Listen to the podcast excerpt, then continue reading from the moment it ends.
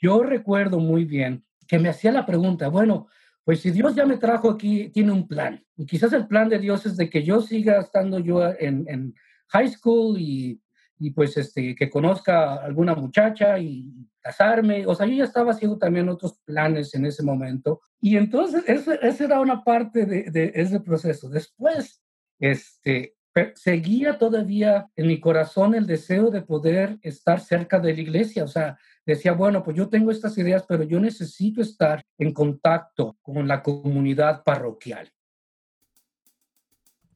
Estás escuchando la segunda temporada de Platicando en Católico el show en el que de una forma muy casual y rompiendo moldes, platicamos con diferentes actores de carne y hueso de la iglesia de hoy para conocer sus testimonios y lo que están haciendo para avanzar el reino de Dios en la tierra. Bienvenidos.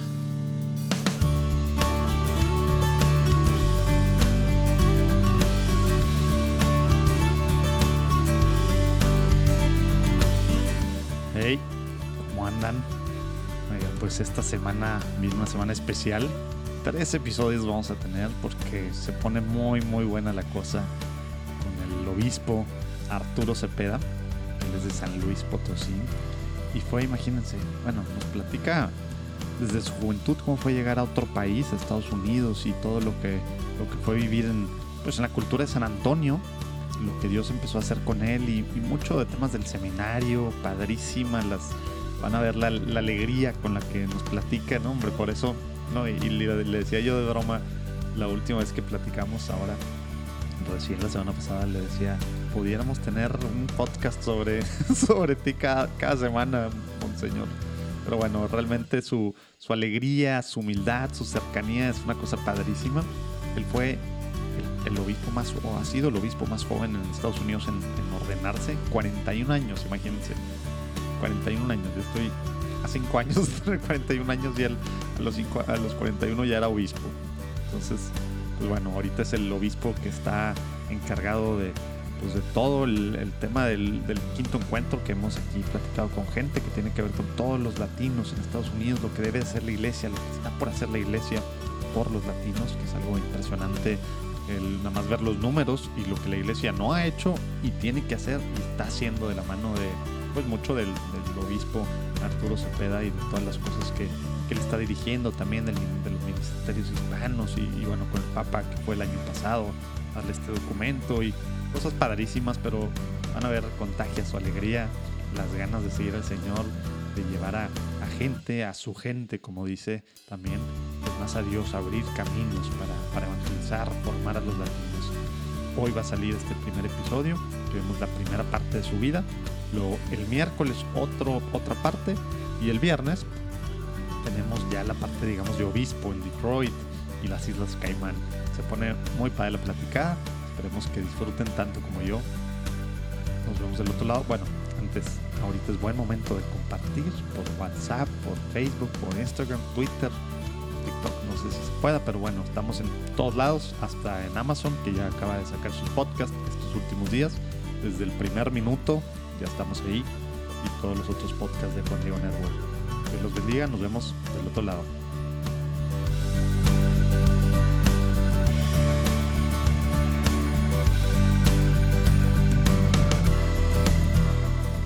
Muy bien, un señor Cepeda, ya estamos aquí platicando, ya tuvimos una platicadita, pero si, te parece para, para comenzar, ahora sí nos ponemos en presencia del Señor, en nombre del Padre, el Hijo, el Espíritu Santo.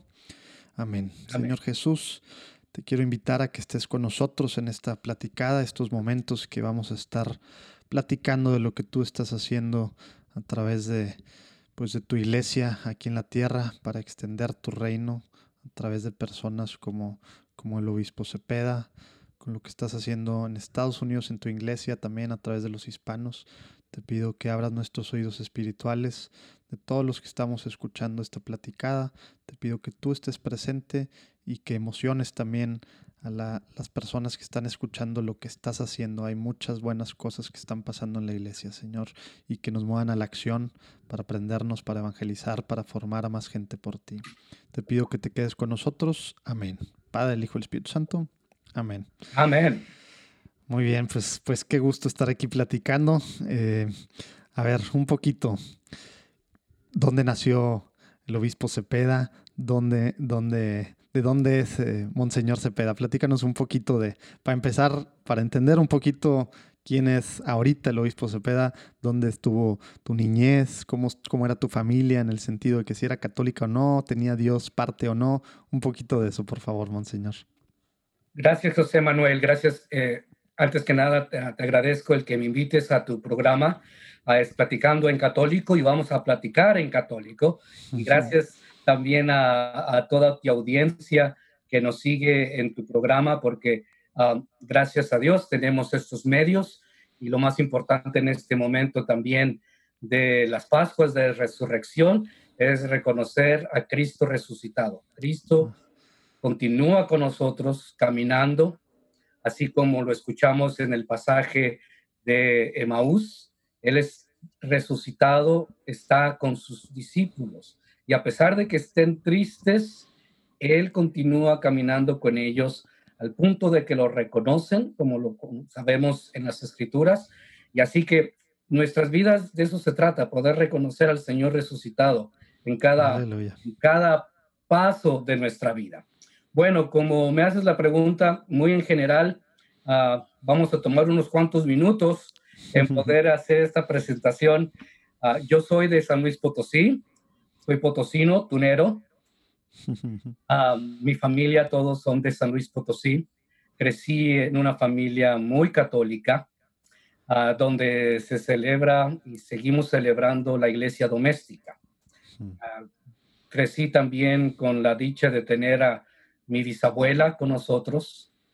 Ella era una persona que nació en 1883.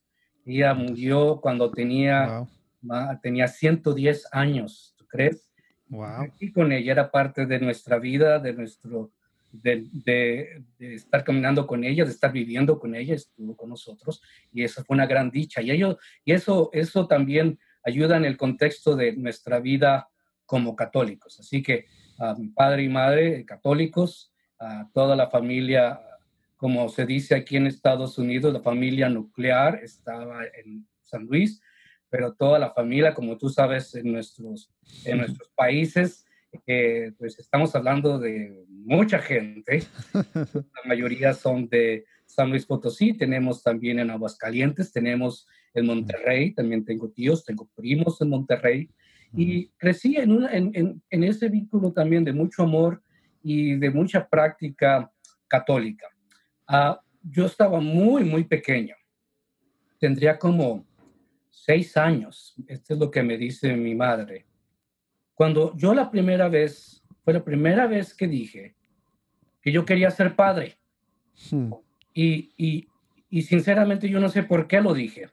Simplemente Eso es lo que me dicen también mis papás. ¿Y cómo fue que surgió todo esto? Bueno, era también, esa era parte también de mi crecimiento. Yo iba con mi bisabuela, íbamos, era de los que yo iba con a misa todos los días. La, la iglesia estaba a la vuelta de la esquina de, de, mi casa en San Luis Potosí. ¿Desde chiquito ibas todos los días? Desde bien chiquito. Eh, desde pequeñito. Y yo era el único que lo acompañaba, a que acompañaba a mi abuela, porque ni mis padres lo hacían, imagina, ellos tenían que trabajar. Tengo yo uh, dos hermanos, una hermana, ellos se quedaban dormidos porque la misa era tempranito, a las seis de la mañana. Mi abuela era el único que despertaba para que la acompañara, era a mí. Y yo siempre decía, sí, siempre me iba con ella. Y quizás eso ahí fue donde empieza también ese, ese caminar de estar cerca a la iglesia. Conocía muy bien, claro, al señor párroco padre Pablo Farías, ya falleció. Y desde pequeñito siempre estaba yo yendo a misa todos los días, regresábamos y después ya nada más este, desayunaba bien y a clases. También gracias a Dios y, a su, y, a, su sacrificio eh, nos mandaban también a colegios católicos. Toda mi educación ha sido, toda mi educación desde que estaba yo en kinder hasta el punto de mi doctorado, siempre estuve en instituciones católicas, gracias a Dios. Y eso pues es parte también de lo que soy yo. Después, cuando yo continuaba creciendo, pues sí, también seguía con ese interés de seguir ayudando estando en la iglesia y como es este claro también pues participé ayudaba en la, misa con como acólito y pues era uno de los preferidos del señor cura para que te digo que no porque pues sí exactamente todo sabía todo tenía tenía idea tenía sabía exactamente lo que estaba sucediendo en la sacristía como en el altar como las personas que tenían que estar dando, haciendo las lecturas, Total, ese, ese, era parte de mi mundo y, y, era un mundo muy bonito y para mí eso fue unos momentos de gracia importantísimos porque uh, sentí el apoyo de la familia, claro, de mis hermanos y hermanas, de mis padres y siempre me decían, ay, contigo, ay, contigo, a ver. y yo siempre decía, no, yo voy a ser padre, yo voy a ser padre. O sea, seguías, no fue una cosa que fue a los seis años, esto que dices de ya de sacristán, bueno, no de sacristán, perdón, de monaguillo, de acólito, era un poquito más grande y seguías tú diciéndolo y todo, por lo que estoy entendiendo, no estaban en un grupo, en un grupo, en una, en un movimiento apostolado, toda la vida era alrededor de la parroquia, entonces. Correcto, de la parroquia y de la iglesia doméstica, porque cuando tú sabías muy bien los, los cambios de nuestro calendario litúrgico en casa. Muy interesante. Imagínate, sabíamos muy bien cuando se estaba ya celebrando, por ejemplo, que teníamos las posadas, tú sabes, prepararnos para las navidades. Y eso ya, claro, con mucho gozo y teníamos nuestras posadas y, y siempre mi abuela era la que me decía a mí, no, pues tú dirige el rosario y, y los cantos y todo eso. Y ahí tenía ya toda la familia haciéndolo y a todos nuestros compañeros en, a todos nuestros vecinos y después llegaba el momento, por ejemplo, de la cuaresma, por ejemplo, que era muy interesante también, inclusive, inclusive nuestra, nuestras comidas eran distintas. O sea, también, claro, los viernes, claro. Frijolito, frijolito y atún.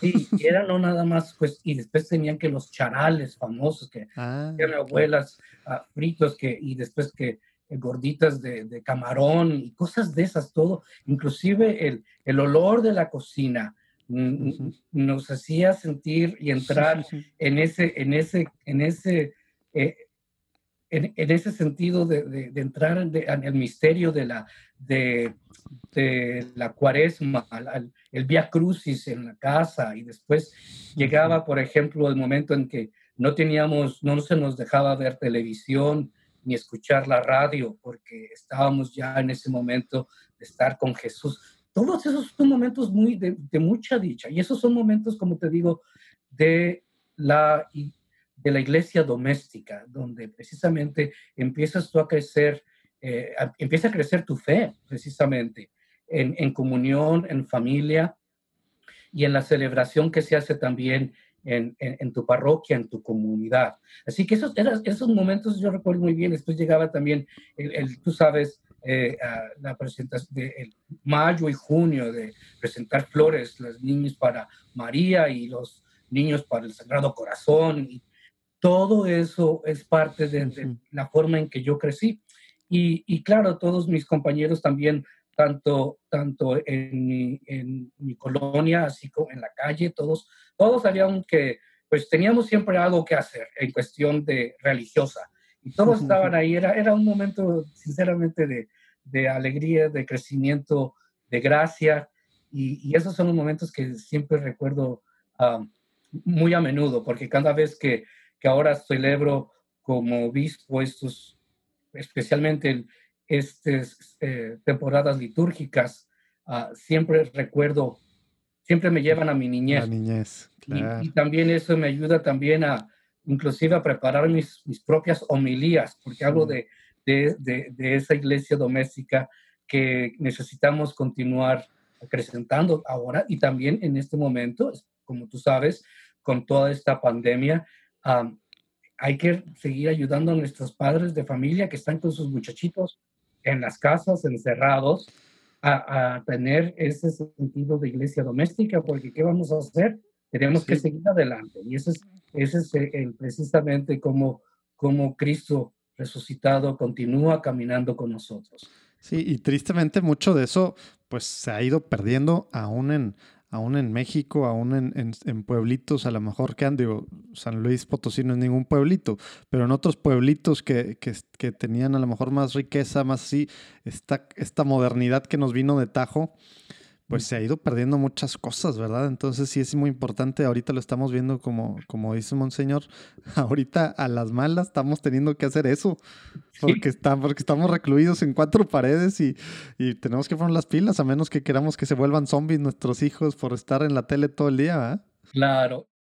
Oigan, pues bueno, en Juan Diego Network estamos haciendo muchos podcasts nuevos, están saliendo algunos en septiembre, muchos más en octubre y muchísimos más en noviembre para cada nicho, segmento, para diferentes, pues, digamos, ganas también, eh, edades, todo, los diferentes estados de vida, todo lo que sea, ¿no?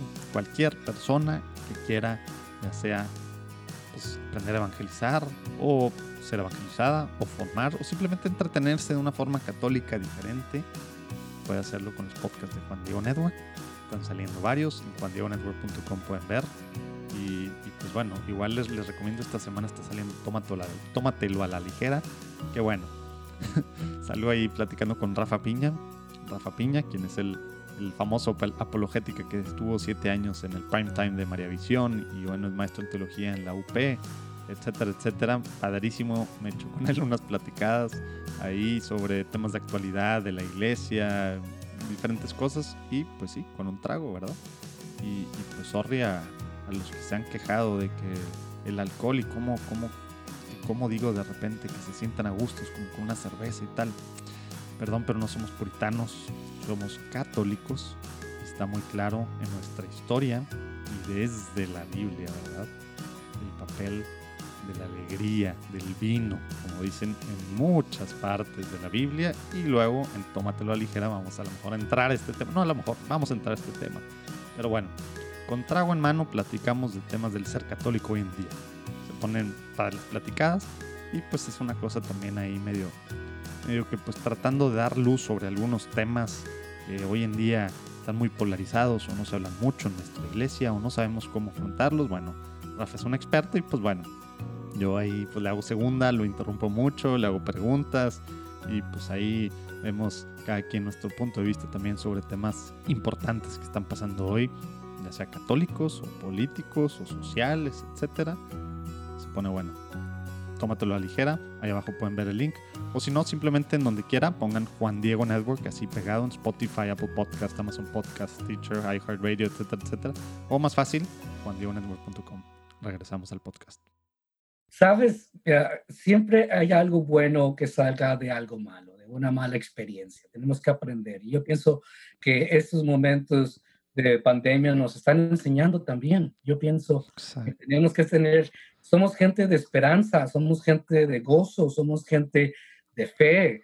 Cristo está resucitado, está entre nosotros. Y si no hacemos nada, no, imagínate. Así que yo pienso que, que seguir teniendo esa creatividad y tenemos la riqueza de nuestra tradición católica. Es cuando yo siempre agradezco a nuestra tradición católica, como tú estás diciendo, uh, por ejemplo, se ha estado perdiendo, claro, imagínate en pequeños pueblitos donde la, fiesta más importante es la fiesta patronal. Todos, los, todos los santos tienen, les llega su fiesta, como decimos. Y eso se, necesita seguir ah, ah, celebrando porque es precisamente la celebración patronal. Y eso también eso es lo que nos ayuda también a tener ese contacto, por ejemplo, con nuestros santos, tener ese contacto también con la, la rica tradición de nuestra iglesia nos llega el momento de celebrar a María, llega mayo también, y seguir reconociendo la presencia amorosa de Nuestra Señora.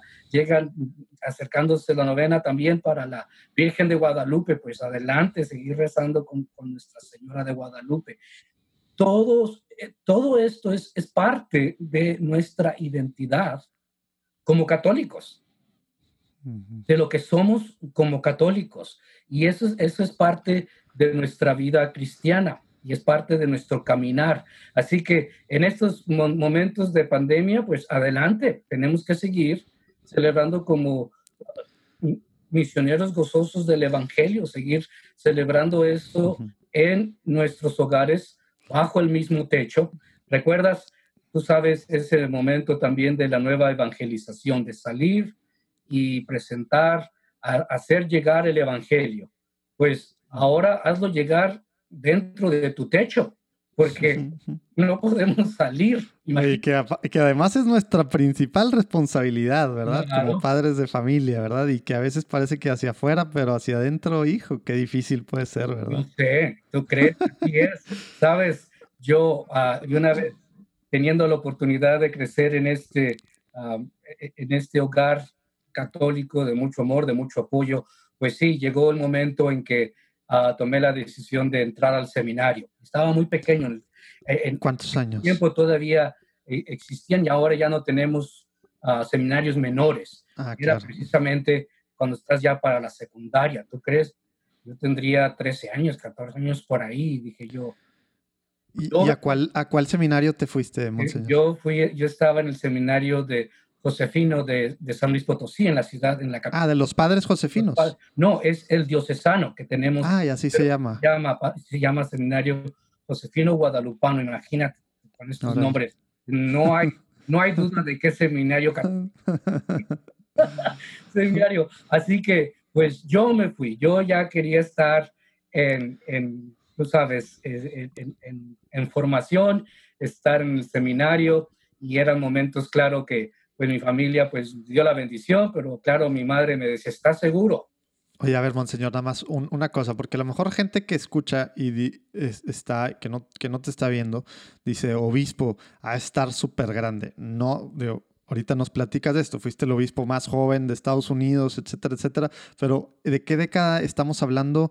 ¿Qué año estamos hablando cuando entraste al seminario? Porque a lo mejor gente está imaginándose muchísimo y no fue hace muchísimo. No, no, estamos hablando, déjame ver, Estamos hablando de a principios de 80, sí, pues, de los 70, por ahí, porque yo soy del 69, yo ya estaba para los, sí, imagínate, este, sí, hablando ya cronológicamente, pues sí. ya con eso se va, va, va, a ponerte cara que no estamos hablando con ninguna persona mayor, ¿verdad? Estamos hablando con, Gracias. un obispo muy joven.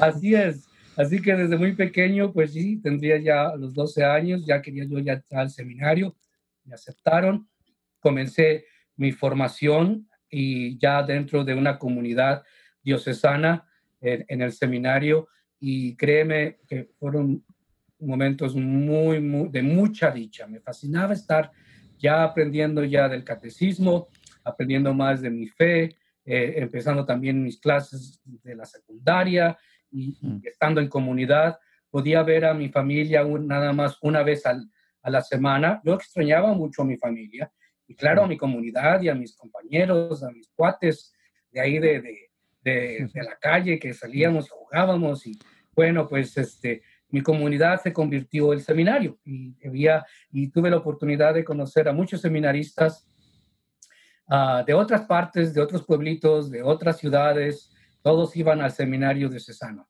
Y ahí, ahí, ahí, comenzó, ahí comenzó prácticamente mi formación. Para aproximadamente los 16 años, que yo, cuando yo cumplí los 16 años, mi familia, mis padres, este, fue cuando tomaron la decisión de, de moverse a Estados Unidos, así como muchas mm. familias de México. En ese tiempo, estábamos en tiempo de José López Portillo. ¿Te acuerdas de este? De, fue, cuando fue la, expropiación de la banca, ¿no? En, empezando los 80. Exactamente, estamos hablando de los... 82, 84, ¿no? 82, a principios de los 80, sí, más o menos. y, y, eso uh, trajo verdaderamente una crisis económica. Terrible. Horrible. Mis, mis padres, uh, los dos de ellos, Ah, tenían sus documentos de trabajo para Estados Unidos. Ah. Y eso, eso ayudaba mucho a eso. fue, fue, fue, legal, fue, fue legal. Ah, órale. Y, y, eso, eso es lo que hace esta transición un poco, claro, más, más fácil para ellos, porque ellos tenían su documentación para poder trabajar, tenían el permiso, tenían sus visas, tenían todo, los dos de ellos. Y, y entonces mis padres toman esa decisión de, de moverse y, y, es cuando toman la decisión de moverse a San Antonio, Texas, porque estábamos más cerca de San Luis Potosí, aunque realmente estábamos hablando de unas ocho horas de viaje, pues, diez. Todo depende de la pasada, como decimos, la, eh, la frontera. El, el puente. Y este, toman esa decisión y yo como buen seminarista y ya reconociendo este, la palabra de Dios, recuerdo muy bien, y me da risa ahora porque recuerdo muy bien decirle a mis padres, pues mira, como dice Jesús, tienes que dejar padre y madre para ser digno de seguirme a mí. Así que váyanse, yo no me voy con ustedes. en plena adolescencia, ¿verdad? Sí, Esa fue la adolescencia, tú sabes.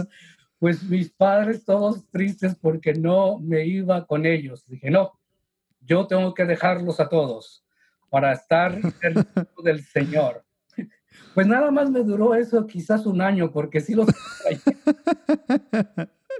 Los extrañé muchísimo.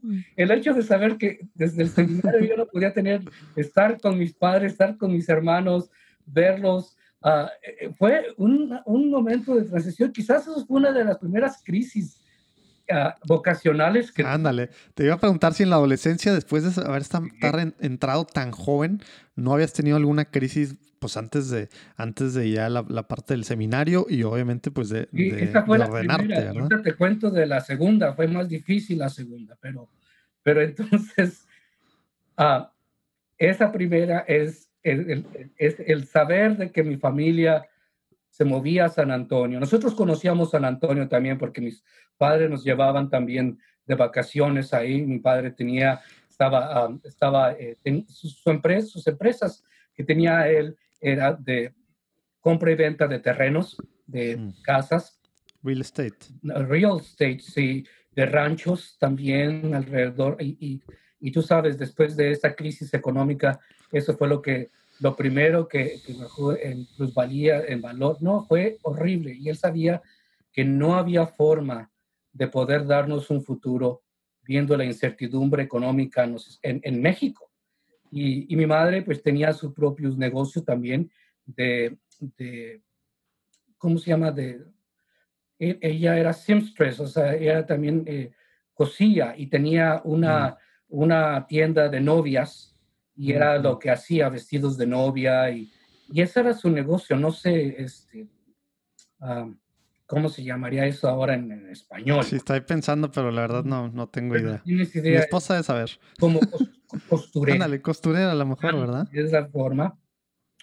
Tomaron la decisión, se retiraron, se fueron para San Antonio. Yo seguía fiel al llamado diciendo, pues yo los dejo, yo sigo al Señor. Pero pues ya después el Señor me dijo, no, no, no, sigue a tu familia también porque, porque esto está poniéndose más difícil. Y, y, y esa fue una crisis yo pienso muy, muy, en la que aprendí mucho, porque ahí fue donde yo quizás joven, tú sabes, en esos tiempos, estamos hablando, yo tendría 16 años, este, uh, donde yo decía, firme lo que yo quiero hacer, pero también el Señor me estaba diciendo, no, también hay necesidad en los Estados Unidos. Y, eso era parte también de ese proceso de discernimiento que llegó al punto de, um, pues sí, de una crisis, porque yo hablaba con mi director espiritual en el seminario y, tenía siempre esa lucha interna de seguir aquí o, irme a los Estados Unidos, hasta el punto en que tuve que tomar la decisión y yo sé que fue una decisión tomada con discernimiento y siguiendo la voluntad de Dios. Ahí fue donde yo aprendí que cuando estamos en ese proceso de discernimiento, la única forma de saber que estamos siguiendo la voluntad de Dios es cuando tenemos, experimentamos paz interna, una paz que solamente viene de Dios. Nadie te la da, ni tu propia decisión. Es una paz que tú sabes que simplemente estás haciendo la voluntad de Dios.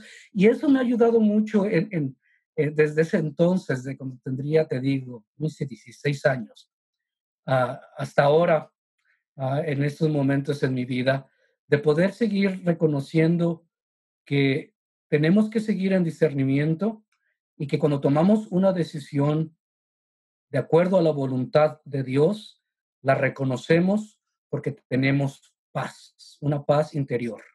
Y eso fue un, momento de, para mí, de un crecimiento espiritual, de un crecimiento de, reconocer al Señor en mi vida.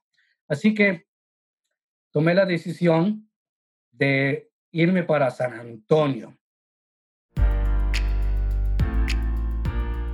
El amor de Dios es la realidad más importante, más fuerte y más trascendental de toda la existencia. Pero muchas veces esta verdad se queda como un concepto lejano, filosófico o teológico que no se aterriza en nuestras vidas concretas. Por eso, en este podcast Spotlight de Lumen Media, queremos compartirte cómo el amor de Dios se manifiesta en la vida de personas de diferentes trasfondos, diferentes nacionalidades y diferentes géneros. Queremos darte a conocer la historia de vida de personas que han experimentado el amor de Dios Escúchanos en tu plataforma de podcast favorita y síguenos en Lumen Media. Yo ya para entonces también eh, tenía yo ah, lo que llamaban el green card, ya mis padres también ya, ya, ya habían hecho todo ese proceso de poder este, tener ese, esa, parte, esa parte legal. Así que yo ya sabía que no iba a tener problemas en, en San Antonio. La, la dificultad llegó cuando, pues según yo tenía también un poco de conocimiento del idioma, pero de la cultura, créeme, era... Es diferente ir de vacaciones, ¿verdad? Sí, es muy distinto ir de vacaciones, ir por el, paseo del río, ir al zoológico, a, eh, al álamo. ir a los malls, a las plazas, a comprar marcos que llamamos en aquel tiempo, todavía ya, ya existía. Todavía, todavía. De ir de compras, tú sabes, y era muy distinto a tener que vivir. Así que ah, lo primero era tener que terminar este, aquí ya también el high school, entonces en Estados Unidos, en, en, en, San Antonio. Y entonces terminé, eh, terminé el high school. Ahí, ahí ya no en ningún seminario, entonces. No. Te fuiste tal cual ya, digamos, a la vida normal, a vivir con tus papás. Así es.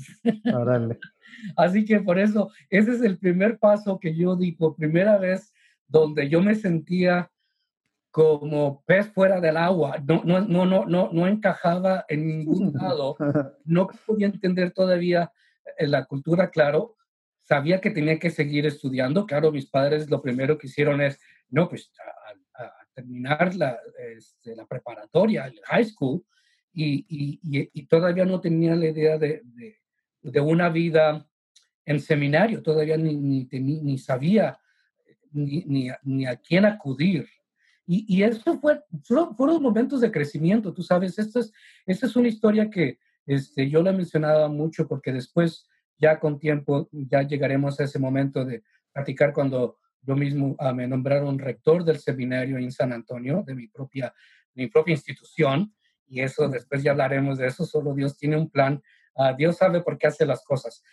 Pero fue un momento de mucho crecimiento, porque yo estaba entonces ya con mis padres, mis hermanos también ya estaban en la preparatoria, en high school, ah, y, pues yo entré a ese, a esa, a, ese nuevo mundo y, también este, un poco alejado también entonces ya de la iglesia, porque entonces en el área donde estábamos viviendo, que era hacia el norte de la ciudad, este, la comunidad hispana era mínima, no había, no había, por ejemplo, celebraciones en español, ni bilingües siquiera. Todo era en inglés. Y la parroquia más cercana que, nos quedaba estaría nada más como a unas cinco cuadras de, donde vivíamos. Pero entonces, e, eso también fue un shock para mí, porque entonces ya, ya, me estaba separando, me sentía muy separado también de, de lo que yo conocía, que era precisamente estar en comunidad y en la vida parroquial. Mm. Y, y, después de ahí, yo cuando estaba con, en, en, ese proceso, ah, pues entonces entró también ah, otra crisis.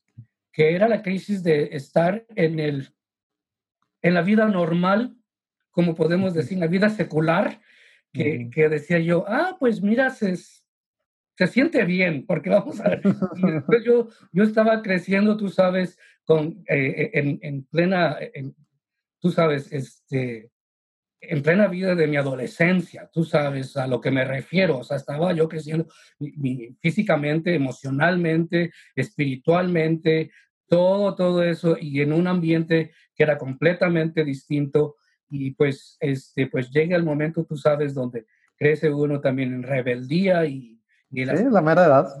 Es la edad, tú sabes que uno dice, ya no quiero regresar a ese momento de, de, de mucho crecimiento. Yo recuerdo muy bien que me hacía la pregunta, bueno, pues si Dios ya me trajo aquí, tiene un plan. Y quizás el plan de Dios es de que yo siga estando yo en, high school y, y, pues este, que conozca a alguna muchacha y, casarme. O sea, yo ya estaba haciendo también otros planes en ese momento, porque pues tenías tú también esa oportunidad de poder entonces compartir tu vida con más gente, hombres, mujeres, muchachas, E, era muy distinto a estar del mundo que yo viví en el seminario. a la high school gringa, uh, claro.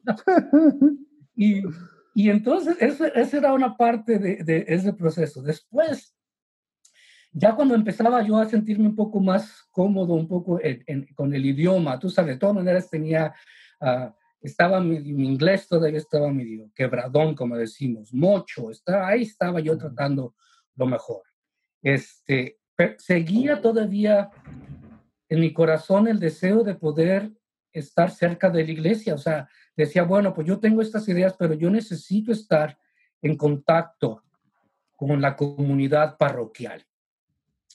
Así que, sin decirle a mi familia, tú sabes, esos momentos de rebeldía, de esos de quizás una epifanía en mi vida, yo no sé, llegó un día en que dije, basta, yo voy a ir a hablar con mi párroco, mi señor cura, a la parroquia.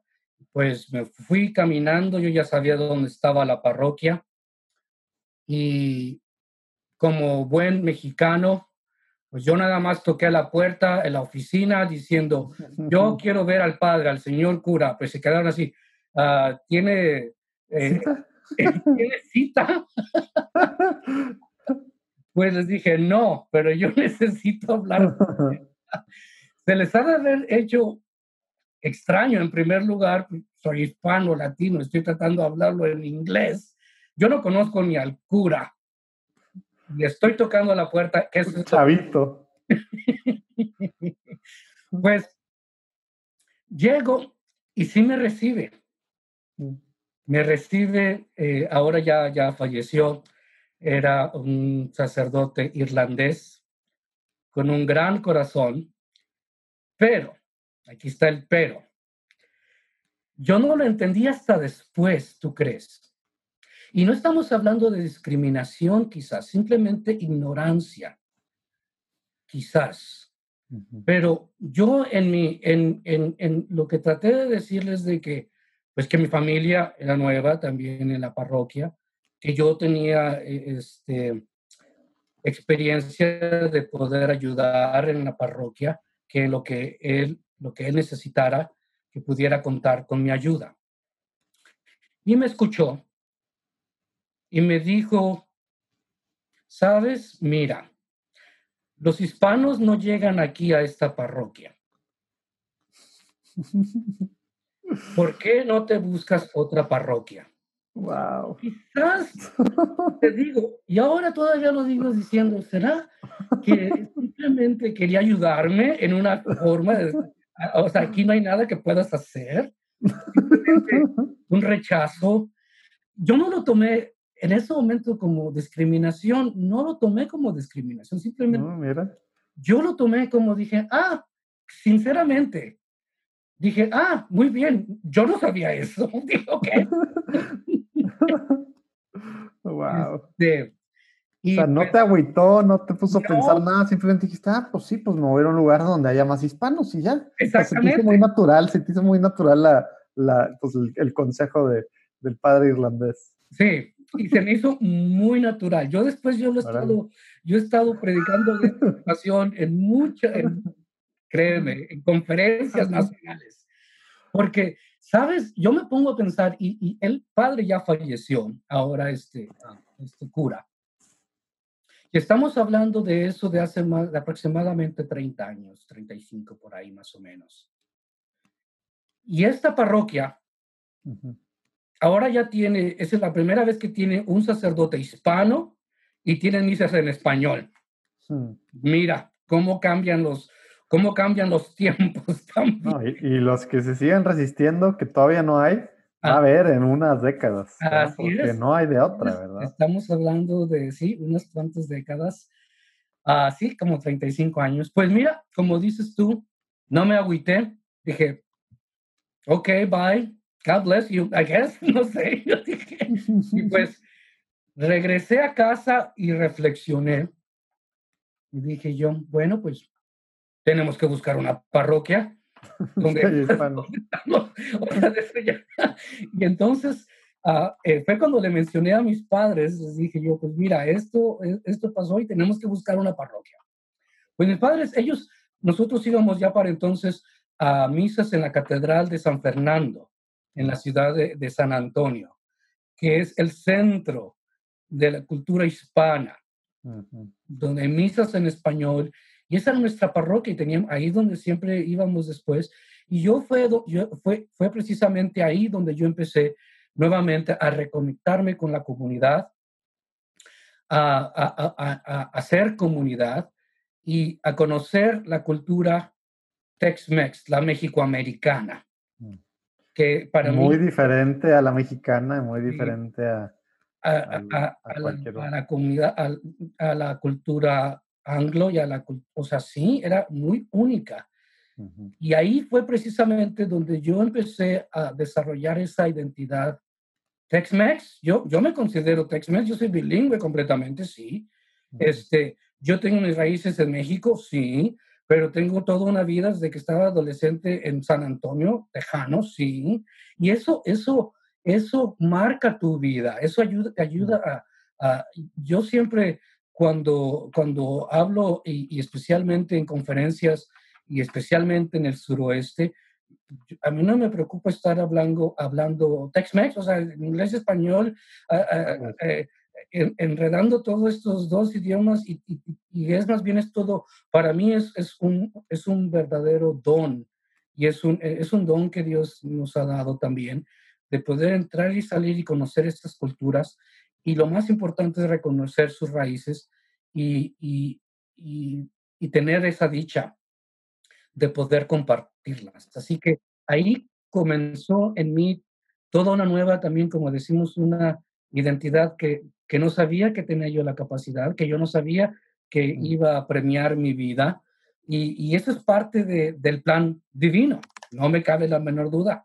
Yo, y fue ahí en, en, en la catedral que después de haber tenido esa experiencia de decir, no, quizás Dios me quiere nada más aquí, ya, ya mejor me caso y ya después ya lo continúo, claro, mis estudios, este, seguía el llamado Dios no te deja. Y eso es algo muy bonito en nuestras vidas cuando estamos abiertos a la voluntad de Dios. Dios no te deja. ¿Quieres luchar?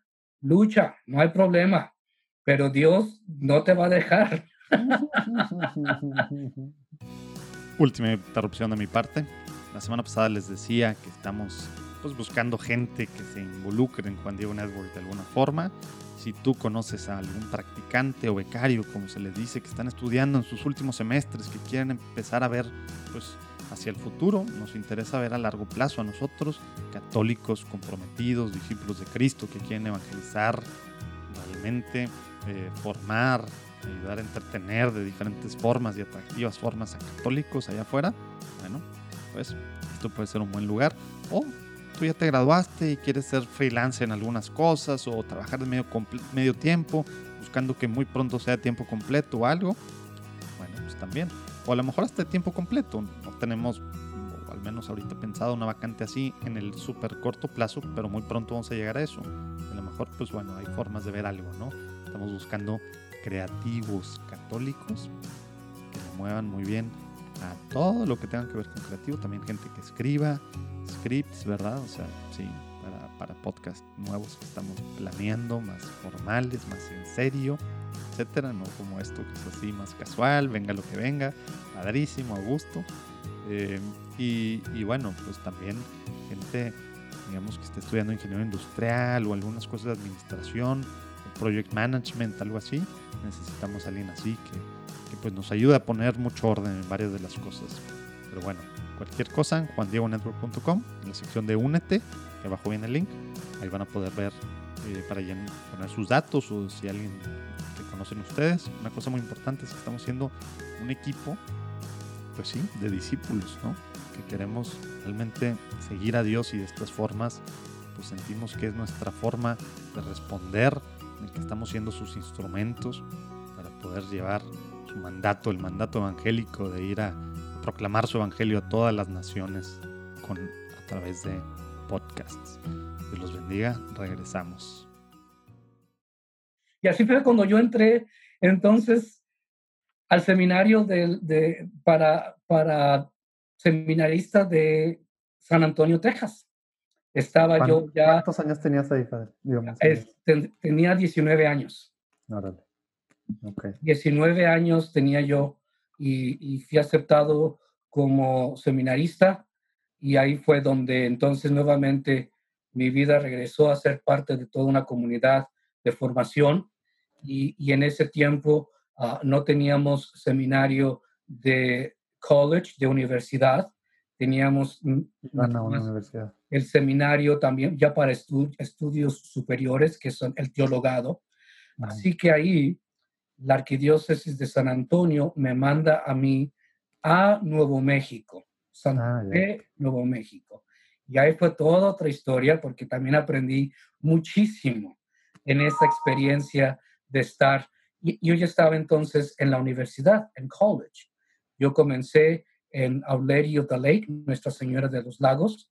Entré después al seminario y después me mandaron allá. Y entonces ahí ya nuevamente continué mis estudios en el seminario. Me gradué de, de, universidad con un, um, mi título es en psicología y estudios religiosos. Mm.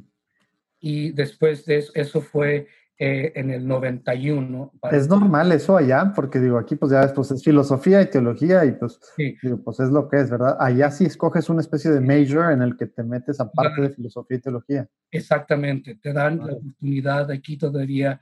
Está padre eso. Y es muy, te, abre, te abre para otros caminos. Una oportunidad enorme, porque entonces tú escoges tu major, escoges tu, título. Claro, tienes que tener filosofía, claro, lo tienes que hacer, y entonces ahí es donde entonces tú entonces haces tu, especialización. Para mí fue en estudios religiosos, religious studies, pero tú tienes tu, a tu título es título oficial de universitario. Tú tienes, y después de ahí sales tú, ya no continúas tu teologado con ese título, tú ya tienes un medio para dar clases, para, o sea, tu vida continúa eh, siendo reconocida con, con tu título tu, tu, título académico. Así que yo terminé mi universidad en, en, Nuevo México, en, en el seminario, con, con, mi título y después ya entonces regresé a San Antonio para seguir entonces este, en, en los estudios de teología. Ahí sí había entonces la última parte. exactamente. Entonces yo, yo, me, yo gradué este, en el 91 y ahí fue donde entonces tuve la oportunidad de poder este, seguir mis estudios de teología. Eh, fueron cinco años de estudios superiores y fue cuando entonces, en el 96, eh, fue cuando fue, fui ordenado sacerdote. Para entonces yo tenía ya 25 años. Oye, Monseñor, de esa, de esa generación tuya, ahí del 96, ¿cuántos eran hispanos ahí en San Antonio? ¿En el seminario o en mi clase? No, de los que se ordenaron ese año. De los que se ordenaron ese año. Eh, ese año nos ordenamos siete de esos cinco hispanos. Ah, wow. Sí, un buen número.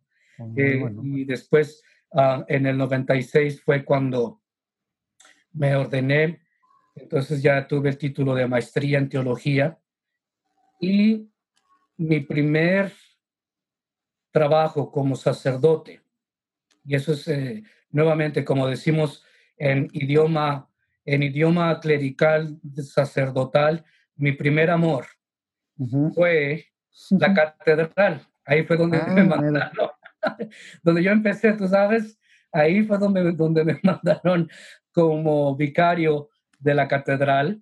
Ah, y ahí fue donde estuve yo ah, por, por, cinco años, imagínate. No, pues cuando dices el plan de Dios queda muy claro entonces por qué, por qué fue el tema del, del, padre irlandés para que terminarse en la catedral y que de ahí ya fuera el seminario para luego regresar como vicario, wow.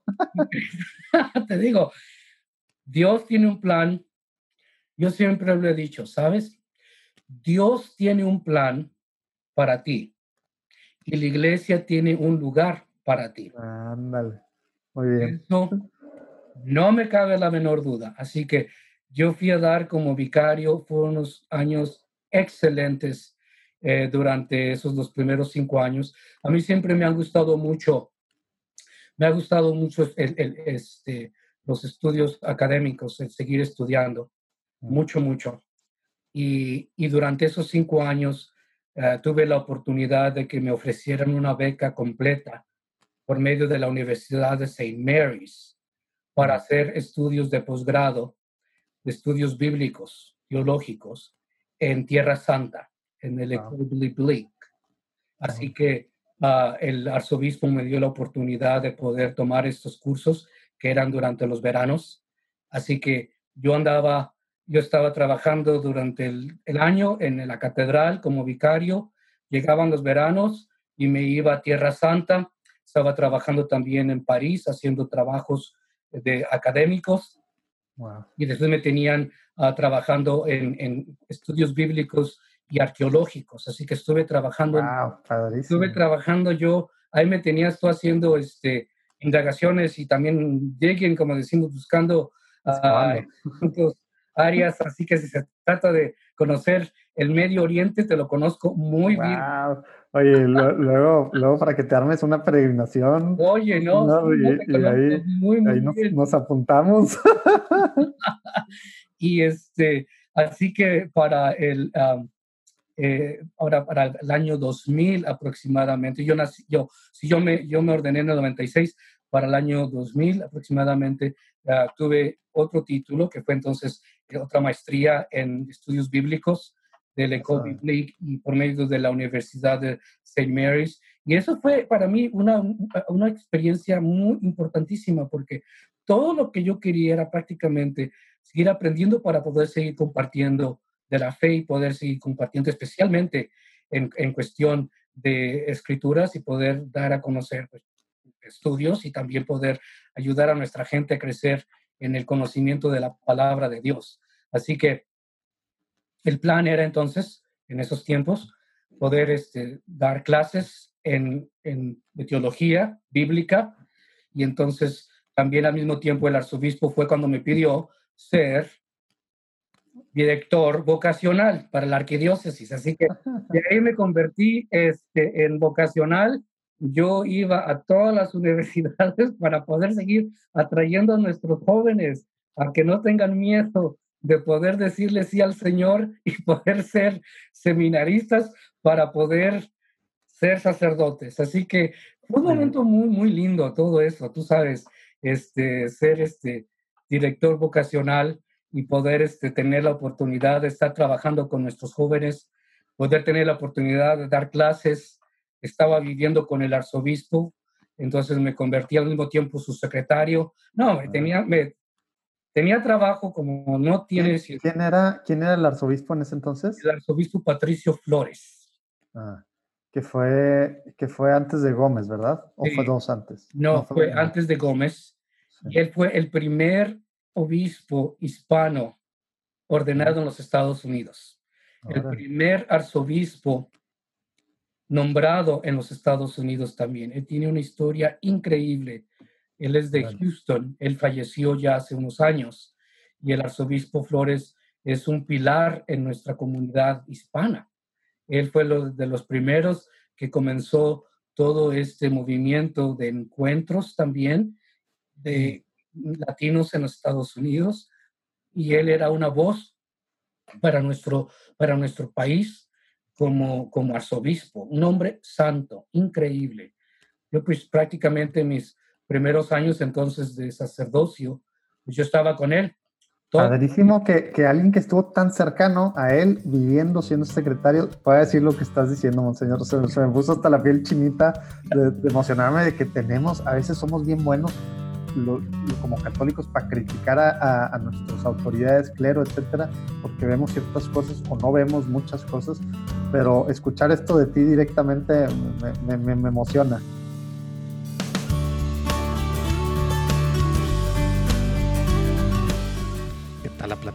Con Bishop Cepeda, como le dicen en Estados Unidos? Otro rollo y viene cosas padrísimas en su etapa digamos, de, de, sacerdote en San Antonio, como rector de, del seminario. Padrísimo su alegría. Acuérdense que pueden pues, seguirlo. También estamos poniendo aquí sus redes sociales y en platicandocatólico.com pueden ver más detalles. Nos vemos el miércoles. Recuerden, el miércoles, no en una semana. El miércoles, que es miércoles 23 de septiembre. Sí, estamos en septiembre. Dios los bendiga.